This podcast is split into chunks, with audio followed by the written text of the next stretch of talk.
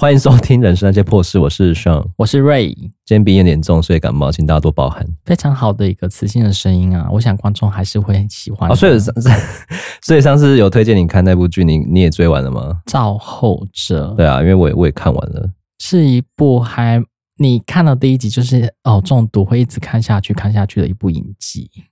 其实大家都说，呃，这种选战的剧啊，那其实。国内那蓝绿在那互打还不够精彩吗？还要看人家演。但是我会想要说，到底是其他的国家，他们对于这种选战，党党内互打也很精彩，也有哎、欸，因为像哎，他们其他国家也是有这种状这种状况，不只是台湾哦、呃，比如说韩国或者说美国，他们在呃做党内的初选，他们也会这样子初选，这样子打来打去，然后互相抹黑啊，这种事情真的层出不穷，所以哎。欸我想说，台湾的蓝绿恶斗原来已经那么恶心了，没想到其他国外也是啊，就大同小异。对，但是看他们的手法，可能可能又更翻新了，可能又跟台湾的你说有比较比较新的手法，有哎、欸，所以我觉得是要互相的学习。随着科技的进步，所以现在在开始用一些科技战，对科技战。对，没错。那其实第一集就已经有下一些震撼教育。其实韩剧每个成功都是从第一集开始，就是让你就是已经中你的口味，就是不得不再继续看下去那种感觉。先吸你的眼球啊，不然我就是第一集、第二集那么沉闷，我看不进去。我觉得还好，因为整部才十一集啊，节奏蛮快，然后也不会太拖泥带水啊。很紧凑，没有这边给我那边无微博哎，情情爱爱。这部剧没有情情爱爱。它有点类似《黑暗荣耀》那种复仇剧，但是它就是嗯，在打的是选举的那种攻防战的，我觉得还蛮好看的。对，就是呃，一个军师他可以运筹帷幄，在这整个选战，或者说在嗯操控人心、操盘的这个方面的话，我还蛮喜欢的。就是他们如何去制造舆论的压力，或者说让你知道了解说哦。有这样的手法可以制造话题，没错，对，去带入，我觉得这部剧还让我蛮喜欢的。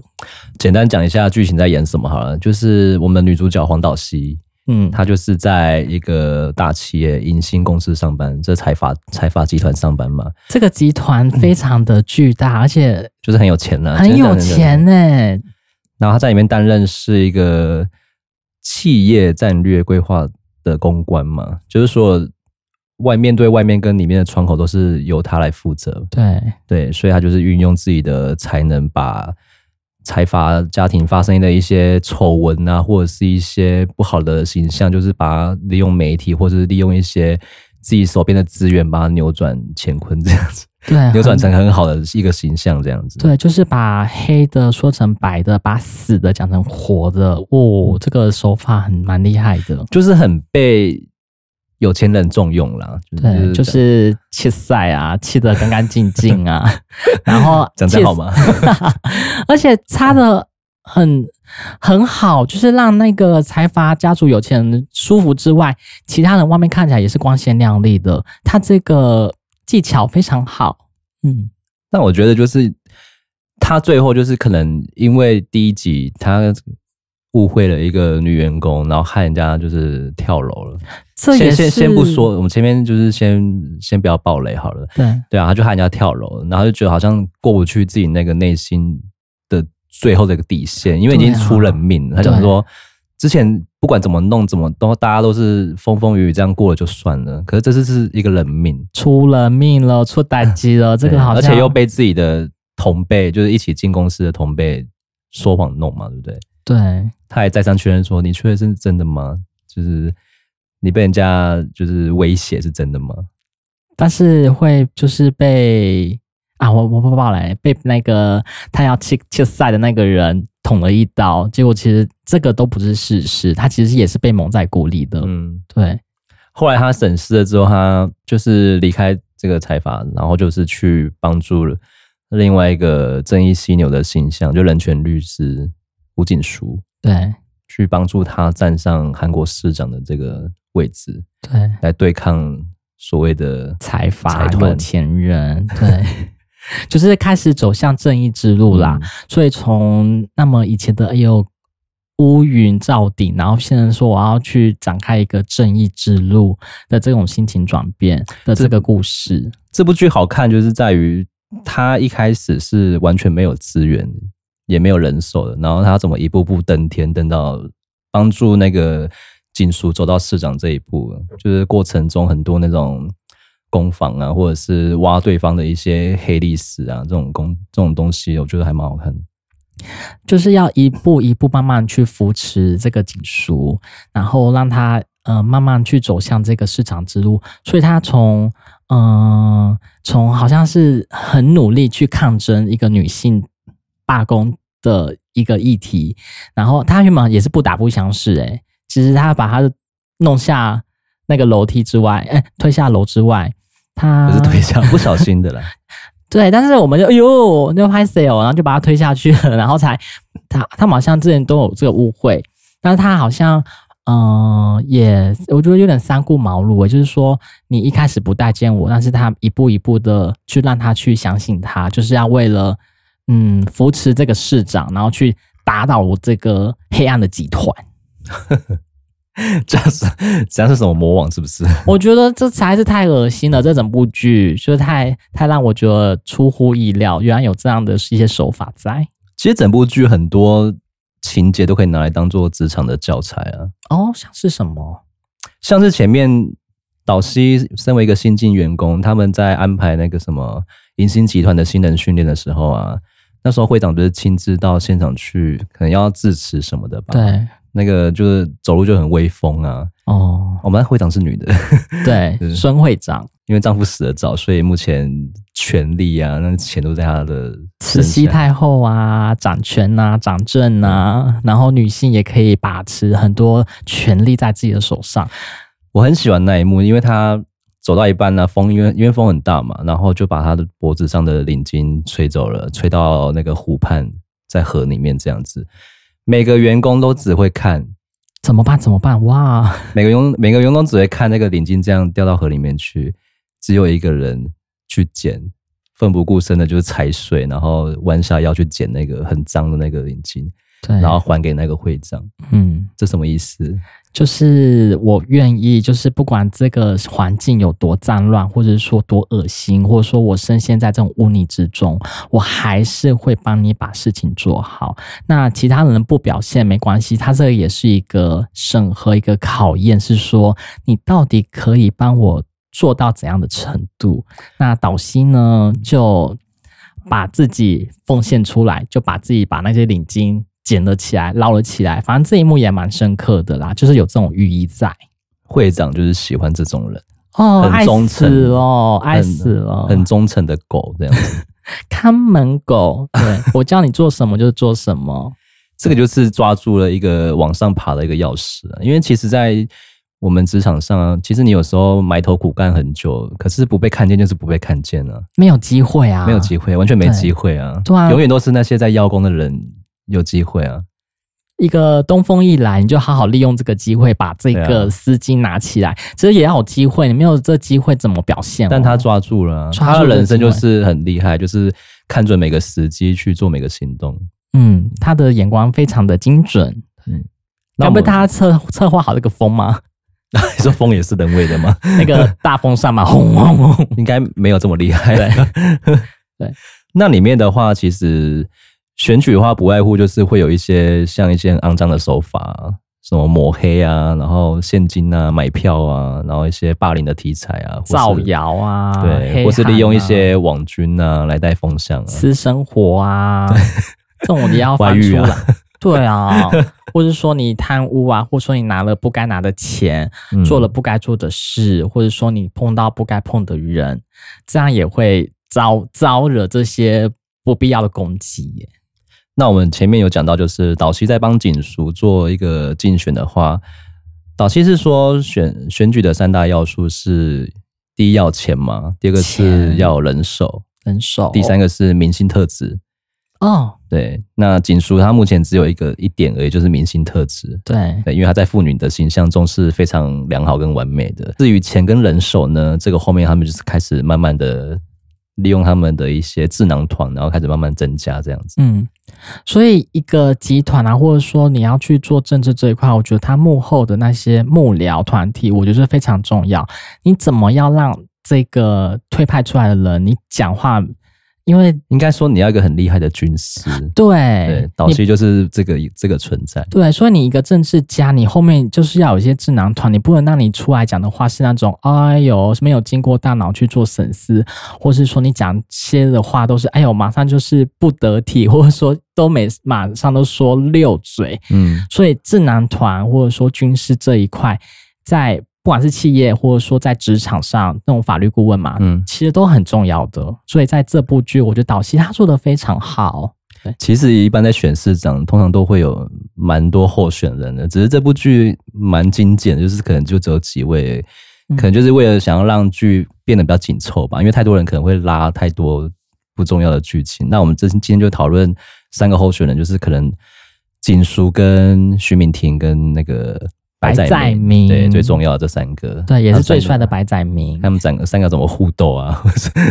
哦，这种这种这种场面，其实我们在台湾也是会看得到，只是韩国他把他的形象化或者说戏剧化把它拍出来，我觉得还蛮厉害的。就是把嗯造谣抹黑黑韩，把你这种狗屁的事情全部拍出来，然后剧情的发展让人出乎意料。对，所以我们。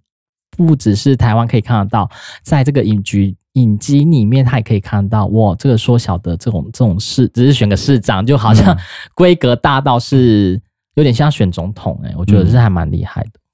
早期的话，他的目标是很明确了，因为他知道他的对手有谁，所以他先锁定了另外一个女的候选人，叫徐敏婷。对对，那她是连任三届的国会议员，所以后台听起来就很硬，所以就感觉说很难打。所以他目他的眼光跟目标就放得很高，就是先扳倒这一个，后面再慢慢去找那个财阀的那个后盾白载明嘛。因为白载明是孙会长提拔出来的人，要他要他去参选嘛。因为白载明选上的话，他的一些政商的一些像那个免税店啊，才可以如期的就是完工，就是有一些可能。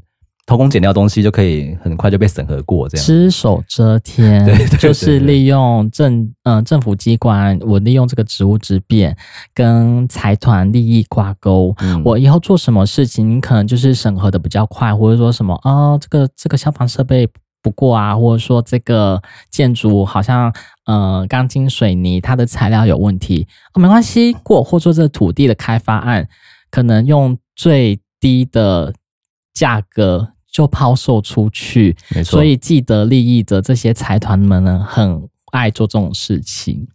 财团在打选战最爱用的一点就是，他会让庶民觉得说，你们可以赚到钱，跟着我就是会发大财这种感觉。我觉得这很政治，好敏感了，发大财，很政治。真的，真的，我们人民就是过得比较困苦啊，就是听到钱这种东西，当然会比较敏感，或者说。抛出这种政治牛肉，就是说，哦，你我会抛出多少的股利，多少的股份，几趴或哦五十趴、六十趴、七十八，可以跟大家一起去做分享。哦，那我拿到的这些钱的话，我可以去做其他的运用。那有什么不好呢？我就是盖个选票就可以拿到这个钱，我为什么不做？所以很多选民都会被这些呃利益给蒙蔽，很容易被这种手法给操弄。对啦，很多选民可能会为这些就是画大饼的选举啊，然后就被收买买票这样子。这就是贿选，就是用那个钱来买我们的人心啊。对啊，因为其实你说什么证件，他们都听不进去，只要就是对他们有利的，他们就会钱。你的眼睛，我觉得眼睛发光，耳朵放大这样子。我的眼睛又是那种那个钱的符号，那你就容易被骗。对，不是嘛？但是财团的话，我既然可以。用这些鼓励弄出来，但我觉得他们就是操弄这种金钱的游戏的话，他们一定到最后还是会，比如说稀释股股份啊，他们还是会把钱拿回来啦。所以人呐、啊，你不要再被骗了。你想说有钱人一辈子都是有钱人？当然啦，当然啦，我现在就施点小惠给你，给你一些钱，嗯、那你就投给我，但是你之后我还是可以赚回很多钱呐、啊。没错，对。然后徐敏婷她就是。刚开始要参加一场第一场秀的时候，辩论会，辩论会，白载明他们那边有一个很厉害的军师来的，叫卡尔伊。对，他是说这场辩论会你不应该去，因为那个是女人的战争，可是我觉得很贱，这明明就是他挑起来的。对，我后来也想说，嗯，应该是算是蛮高招的，很贱。对啊，明明就是你，你先挑起这三方的战争。但是我觉得他如果去的话，导师应该也只会针对敏婷去打而已，他不会去理那个白载明。对对，因为那个最后的攻击的对象没关系，我先攻击同样性质的，我先把你的票吸收回来。他因为他知道徐敏婷。已经是三任的三届的国会议员嘛，他一定有一些很铁的铁票。他想说把那些票吃过来的话，他的胜算比较大，才可以跟白载明去打这样子。对，我觉得他，所以我觉得他一开始眼光放很高，就是蛮厉害的。那我我最喜欢岛西的一个台词就是说。他连一次都没输过，然后连最车这样的枪的，很厉害啊，很厉害啊！这还是、嗯、还是要先有气势先出来嘛，对啊，不能输啊。他真的没输过，对他真的没输过啦，很厉害。就是所有的后路，就是可以帮你想的很完美，就是可能第一条、第二条、第三条。他到底是从哪里学来这些东西呀、啊？我觉得财阀家，财阀家训练的、啊。但是他。要进入这个职场，他以前的求学阶段，我这个我也很想了解，但是都没有排出来了。但是我想要了解他的前传，他到底怎么迈向这种呃，半家切菜清道夫这种形象，或者说这种思维怎么去弄的？我觉得这蛮厉害的，就是前辈教他的。哦，他只是在学以致用。他前辈人也很好哎、欸。对啊，前辈教他这些，然后他在学以致用。这个就是亦师亦友。嗯，对。另外一个就是北棍，对不对？你说背叛他那个吗？对啊，郭之言真的不行这样子呢。人家也再再怎么样也有教导你啊，也是在旁边好好的跟你讲，你也可以学一些东西啊。你忘恩负义耶。郭之言这个角色就是早期他底下的一个。手手下啦，可能就是导戏的左右手这样子。嗯、我觉得他有点操之过急，他太想上，应该说上位吗？嗯，应该他他应该觉得说他的能力其实不输导戏，他觉得说他可以，他也可以在他那个位置。没有，我觉得他自以为哦，所以才用了一些嗯美色啊，就去勾引那个白载明，白载明，然后把那个导戏弄走。对，这也是他自己的弱点啦。对，那话说来，这个徐敏婷。徐敏婷的话呢，她在第一次的选战呢、啊，就是输的非常惨。对，因为早期就是把她所有的黑历史都挖出来了嘛，包含她那个地下情人，嗯、这个很强、欸。对啊，这怎么挖的？我真的是觉得太强了。她如何去一步一步把她的那个，嗯、呃，是小鲜肉吗？这个小鲜肉把它挖出来，这种蛮厉害的。毕竟他也在财阀家做牛做马十几年了，我觉得。就像我们业务一样，你做越久，你手中一定会有一些人脉跟资源嘛，这些是你不可或缺的东西，也是你最重要的、最重要的资源啊。他原来有培养一些他自己的狗仔队。对啊，那既然他都离职，那这些资源是公司带不走的啊。嗯、这些人脉跟，因为他们原本就认识嘛，所以他可以去活用这些手上的重要的这些人脉资源去替他做事，跟找一些资料这样子。我觉得这个还蛮厉害。所以你平常就是好好把人做好。而且他又处在最重要的财团的位置，就是公关的位置，所以那个窗口跟一些接洽的东西，一定都是经过他。嗯，对，所以他很熟门熟路，很多东西他都知道。这样，嗯，所以找一个找一个地下情人不难呢、啊。是啦，对啊但。是我觉得很恶心的就是那个徐敏年，他一直说什么我是人民的公仆。嗯，对啊，然后好像是说我就是会帮这些人民啊做很多事情啊，好像就是、嗯、呃不会。乱花钱呐、啊，但是到最后就是你看地下情人嘛，然后上健身房啊，做美容啊，然后跟一样跟财团有挂钩，就是先打形象战嘛。对对对对对对对，先把他的那个不为人知的一面给翻出来，很强哎、欸，很强，然后制造一些舆论压力，嗯、然后然后一步一步的击垮他的内心。对。所以他第一次的初选就是输的蛮蛮惨的，很惨啊！党内初选就这样子就 形象破灭，然后吴景书就是把那个副束缚束缚给拆掉嘛，因为太喘了。他想说他用最原本的样子来服务市民，这样。我觉得这个是岛西很聪明一点，他说你就是自由发挥，然后明星特质这个吴景书也没有说，他就觉得说，哎、我就是要。脱发，嗯、呃，把自己的这些束缚，或者说这些枷锁，把它去弄掉，因为他们讲了一句话是说，因为党内初选嘛，我还是要问过我的党内的、我的党政的这些呃大佬们，我要怎么弄，怎么弄，怎么去操作。然后呢，我的警署呢，他就觉得说，啊，你还要还要做这些东西，你就是好好的把这些既有的很陈旧、很迂腐的东西，就是要抛掉。所以他这个震撼弹一抛出来之后，大家就是一面倒向他。所以那个徐敏妍呢，他就很。说的很惨，徐敏妍吗？对，徐敏妍，不是念挺，对不起，一直念错。对，徐敏妍，抱歉，抱歉。挺 呢？徐敏婷呢？婷婷婷，婷呢？家庭的婷。好，好，没事。徐敏婷，徐敏婷第一次初选落败之后，她开始就是有点急了、疯了，然后就是开始要嚣杂了，要挖对方的一些更脏的东西，然后开始造谣、人身攻击，嗯，然后还找到那个警署的之前的那个工会的款项，嗯，说好像有什么被被挪用公款这一这一趴这样子，结果不是那个警署用的啊，是那个是警署底下的那个一个形同姐妹的好邻居，对，华秀，对对。他华秀的话，因为儿子那个时期没有钱可以供他上大学，然后所以他才挪用这一笔公款。对，他内心想说，以后再慢慢还，我只是先借来用这样子。殊不知就被对方挖到这么大的一个新闻。对，但是他也是造谣一些事情叫他念出来，然后他就是好像也是没办法跟吴吴景书去做切割，然后叫他讲一些假话。对。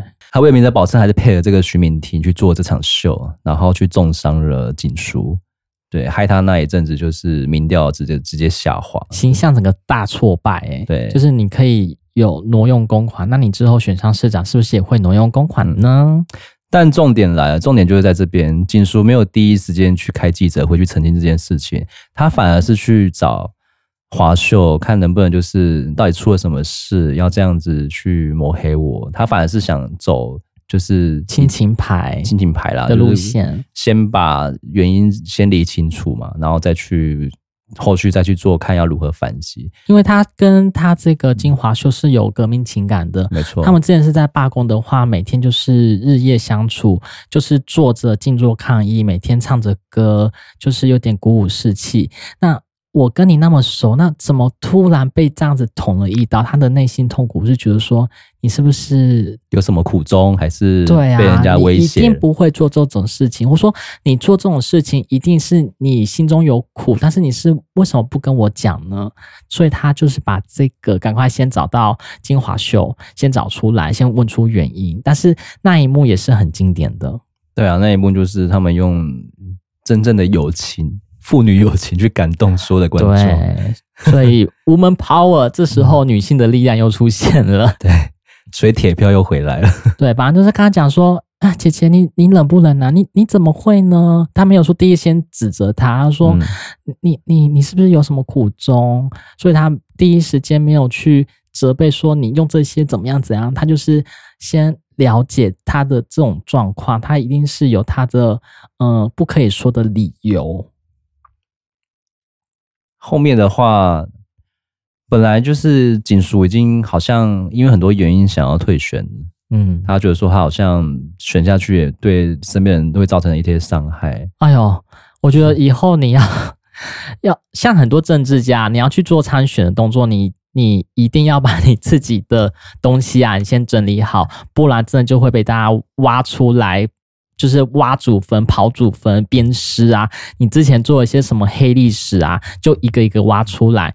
你从嗯、呃，就像我们台湾好了，你明明就有博士的学历，明明慢慢慢慢学学学学到你之后国国国中或高中的学历，就是会慢慢的去检视，一一检视、放大检视，都会摊在阳光底下。没错，对。后面警署本来要退选的，可是徐敏婷的军师突然就倒戈了。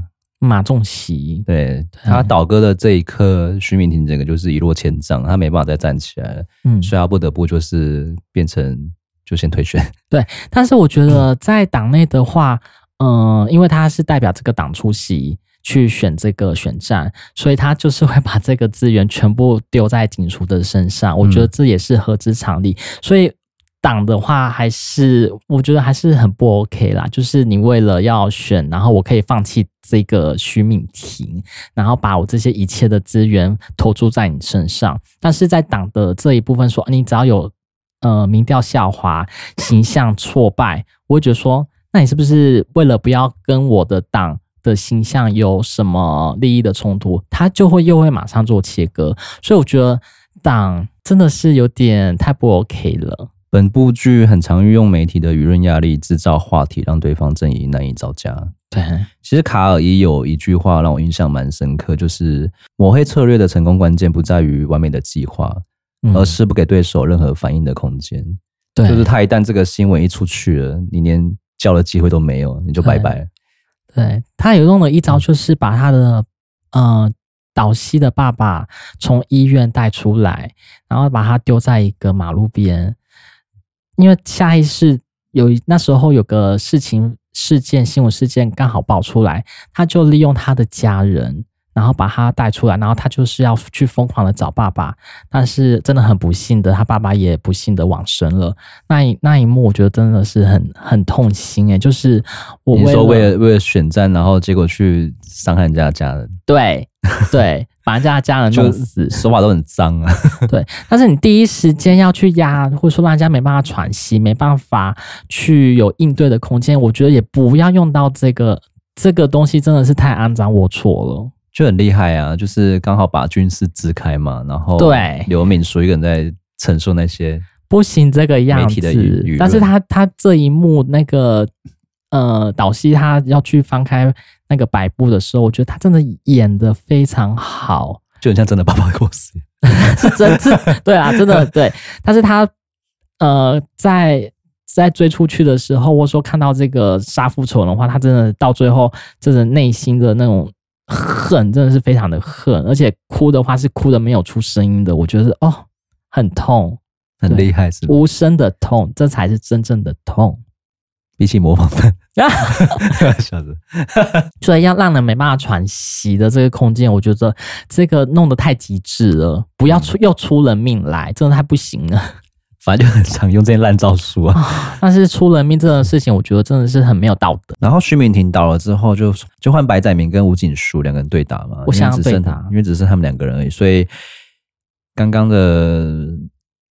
那些烂招数啊，什么让人家家人死掉啊，或者是一直用的更极致，对，用的更就是更离谱了，就是开始有些真正的很危险、啊、很危险的工具，小三啊、私生子啊，嗯、还有你你我把你的儿子就是拍的，呃，让你去攻击攻击他的同学，然后把你的儿子被抓去关。对，伤害你的身边的家人开始了，开始伤害你身边的朋友，所以你政治家或者说你选举的话，你身旁的朋友都会被操弄，或者说你都要时时刻刻注意的小心。没错，这边其实有一点，其实我蛮觉得蛮厉害的，就是因为。白载明他是被集团扶持的市长嘛，所以他的资源是算是没有上限呢，算是没有上限啊。因为选举最最最重要就是金钱嘛，要钱有钱，要人有人，要一直烧钱啊。导西他们到后面已经处于就是金元状态有点不太足的状态，他就是跟那个孙会长的大女儿去做个交易这样子。我蛮喜欢这个大女儿的，他很清楚，其实孙会长的两个女儿。应该都不笨啊，嗯，只是很懒得去思考这些事情，因为导师会帮我们想好下一步会怎么做，他们也蛮信任导师的，嗯，毕竟都是十几年了，他们都帮他安居乐业那么久了，对对，所以大姐也是二话不说，因为她可以帮他弄到会长的位置。其实他们两个女儿都都很讨厌他妈，恨死这个妈妈了。一个一些小女儿就是恨这个妈妈，你怎么都把一些好的东西给姐姐，然后姐姐又觉得说啊，你都。都好像事不关己，你也给给妹妹，就是他们就是姐妹会有互相呃打来打去、闹来闹去的一些戏码在啊。但是我还是比较喜欢姐姐，因为她是有点傻大姐的个性。虽然你看她觉得傻傻的、蠢蠢的、笨笨的，其实我觉得她是有时候又傻人有傻福，或者说她其实就是有钱人，真的是有钱人的心态，觉得说这些都不是事，我就是可能到后面去做分一杯羹，或者说。好，我蠢，但是我那个军师很厉害就好了。就想到最后的就是坐享其成就可以了，不用参加中间这么肮脏的过程。对，那就到最后就是哇，黄雀在后，对，手也不会沾什么很鲜血啊什么的。其实简讲简短一点，最后那个导致于白在明就是倒牌的最重要一个人物，还是那个郭志彦，就是早期的前弟子。他是一个王牌，对啊，因为他长期的跟白载明游览嘛，然后刚好怀上他的小孩。嗯、对，但我觉得国之言这个角色他并没有很笨，他为自己留了一手，只是他没想到说。财阀的可以狠毒到，就是可以把他杀掉灭口这种这种行为出现，他没有，他可能没有想到这一步，他也差点成为一个亡魂呢。对啊，我觉得还蛮厉害。然后还好，岛崎他没有找到，就是救出来。这种时间上的急迫，或者说我一定要把这个人命救出来，不，如果他真的死了的话，我真的是百口莫辩。所以我一定要极尽一切的可能，因为这是他们最后的一张牌了。对，如果这个牌就没了，对。而且在选战的前一天，对，所以如果对方把他弄死了，死人是不会讲话的。嗯、所以到时候我我讲什么就是什么，反正我遗书已经发出来啦。最后禁书就是顺利的当上了，真的很恭喜他。很，我觉得真的很万重辛苦哎、欸，要选上这个。我们讲的很简短了，其实中间发生很多事情，对，超超多事情的。我们，我们只是简短的概叙而已。我们其实中间很多。很精彩的攻防战，大家可以去看。觉得这部剧真的蛮推的。对，才十一集而已，就是一点五一点二五倍，很快就可以看完。你也用快转吗？我用一点二五倍，我没有快转，不行，我还是一集一个一个一个慢慢看。我现在习惯一点二五，我回不去，不行。这边有几题可以跟大家讨论一下，就是如果锦淑没有选上市长的话，你就会怎样？我觉得哦，我的想法是说，他没有选上的话，呃，以台湾的现况来讲，好了，如果是白载明他当上市长的话，我们就是会呃利用什么群众的力量啊，百分之几趴的那些选民，就是呃类似把他罢免掉。所以我觉得，如果他真的没有选上会长的话，其实还是有很多的方法把白载明拉下来。他的话可能就会再拖个两集，是我如何。奔波在呃所有的街头发传单，就是说他的一些什么手法什么干嘛的一些肮脏的事情，可能就再把它挑起来。所以他的选上的之路，可能可能可以再拍这个可能比较坎坷或比较艰辛的这一幕啦。所以如果他没有选上的话，可能就是可以，我觉得可以参考我们台湾。这种手法就是再把市长拉下台罢免掉，输不起是不是？我也不是输不起啦，就是说还是有手法把这些市长把他拉下台，这是我们台湾可能会使用的一些手法哦。跟台湾的选战相比的话，有什么不同啊？还是有什么相同之处？我觉得好像大同小异耶，只是好像韩国因为。网络的科技，他们就是速度蛮快的嘛，那种超快。对啊，就是所有的文章一发，大家都马上在那边留言讨论啊。而且军事很强，是说你那个标题啊，就是要怎么写啊，怎么下啊，然后他就是他自己就是一个 ChatGPT，对，人工的 ChatGPT。然后我就算过他们做过，诶，他们就是这个团队呢，就是他们就是。呃，大概都会有二十几个人，然后可能对于每个呃媒体的窗口，他们就会砰把这个东西类似是爆炸性的延伸出去，然后每个媒体它就是马上快速的又把它报道出来。我觉得他们还蛮厉害的，在于跟媒体的手腕，或者说公关公司，或者说网民网军的这种呃扩散的这个能力，我觉得是我觉得哦，跟我们台湾比较不一样的。再就是我。觉得有个不一样的是，他们的嗯，他们不是会有竞选车吗？然后他们每次都会唱他们那个呃候选人的歌曲，对，白展明，白展明 怎么样怎么样？我说吴金书，吴金书啦啦啦啦啦啦，反正他们就会唱这种歌，我觉得嗯还蛮可爱的，跟我们台湾的，就是说。唯一支持一号候选人某某某，很腻，然后对，就觉得很无聊啊，然后又又没有记忆点，很没有亲和力。所以我看完之后觉得说，哎，韩国他们在做选战的话，还是有一套他们的手法在，应该说很用心，很用心哎、欸，或者说他们真的就是呃，他们好像没有什么造势晚会的这些东西。对 对，就是真的就是与人民对谈，真的是到可能每个村、每个里、每个地方去跟人民去做交流，真的就是。他们的规格真的是总统规格，我真的是每去菜市场啊，握好每一个选民的双手，慢慢的去跟他玩暖，这个多少钱？好，你帮我付，然后他就吃起来了。就是可能一付一方面就是做公关这样子，我觉得他们的这个都有了，这都有，这这台湾也有，只是他们这种亲和力来讲的话，好像韩国做的这个还蛮不错的。嗯嗯。台湾有过人的选战打法吗？或什么印象深刻的手法？印象深刻的应该是陈水扁枪击案吧？哦，这可以讲吗？这可以啊，为什么不行？因为这也是一个历史事件，有写进那个历史课本里面。我觉得我印象最深刻的就是你们在做呃，在做政治选战的时候，他们就会查你的家里，或说查你的土地，查你到底有没有不法使用的一些意图，或者是说真的你的私生活就一一被播出来去做检视。你有没有去呃酒店呐、宾馆呐，或者说你小三啊？对啊，这就是慢慢的把你的家人，我慢慢的一一做检视，我觉得。嗯，真的太肮脏了。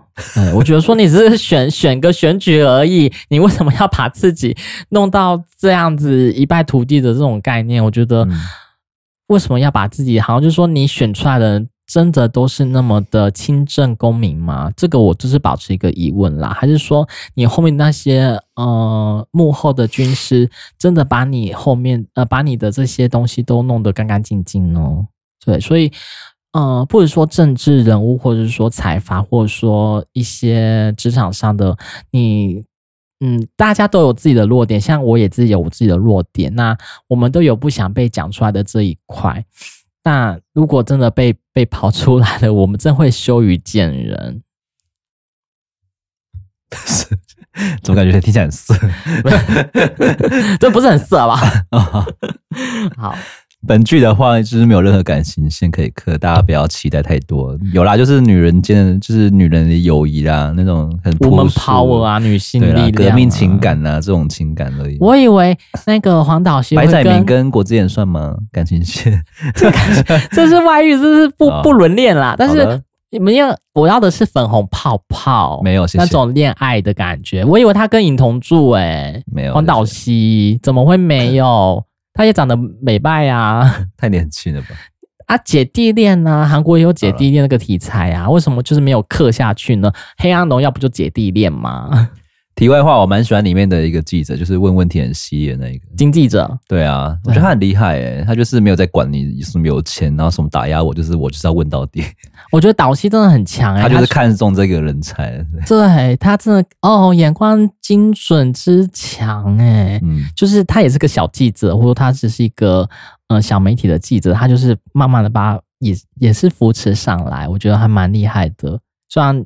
他就知道，他可能毕竟都十几年，也是会看人的，嗯，对啊。但是就看错了郭志妍，这个背锅嘞，只是被养狗，还被自己狗咬一一口，对啊，可怜呢。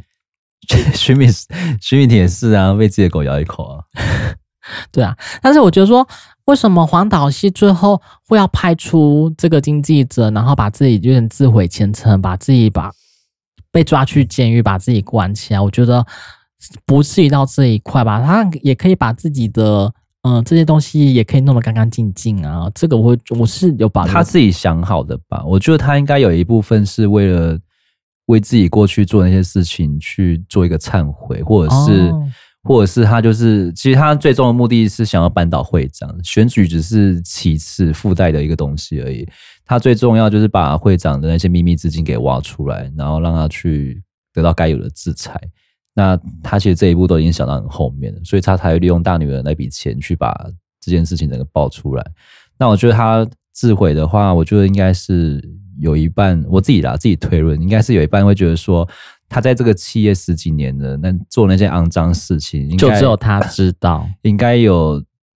得罪很多人，或是伤害很多家庭或什么的，哦、所以他觉得应该自己要有去承担一些自己该受的罪这样子、哦、啊，去忏悔哦，应该算忏悔吗？我看他在监狱里面也是过得如鱼得水啊，哎，知道吗？也没有被暴力，也没有被殴打、啊，还好，因为他没有遇到他之前被关的那些人在啊。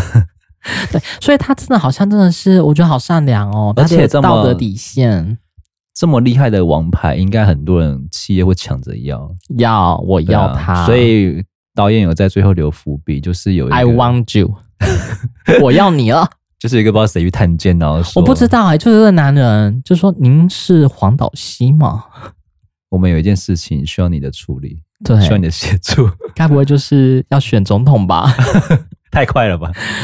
哎、欸，市长选完就选总统啦。我们台湾就是一年到头都在选举啊，就很需要这样的幕僚、军师这些智囊团的一些参与啊。那他可能要先把他从监狱里面弄出来，或者说我们台湾的这些政治家，你可以去韩国找黄岛熙啊，很重要。你真的要三顾茅庐，你一定要跟这种人做你的智囊团，你不要傻傻的全部都自己撒那么软供，真的会把自己弄死。不错啦，我觉得这部剧 不错，我觉得这部剧真的可以给到四颗星以上。哦，你可以给四颗星啊，我觉得可以四点五到五颗星诶，因为这个真是目前抓到你的胃口，是不是？因为有些人就不太喜欢看政治这种东西。对，可能会怕什么政治很很无聊啊，会不会是这种用就是很迂腐或者说很陈旧的一些手法？应该还好，他已经很白话的去带给观众了。我觉得对啦，但是一样撒狗血。我很爱观众就是要看这种，对，就是要东西，然后每一个真的是哇，那个表情又是无限的放大狰狞，我很爱。然后该说的时候该没有表情，真的没有表情。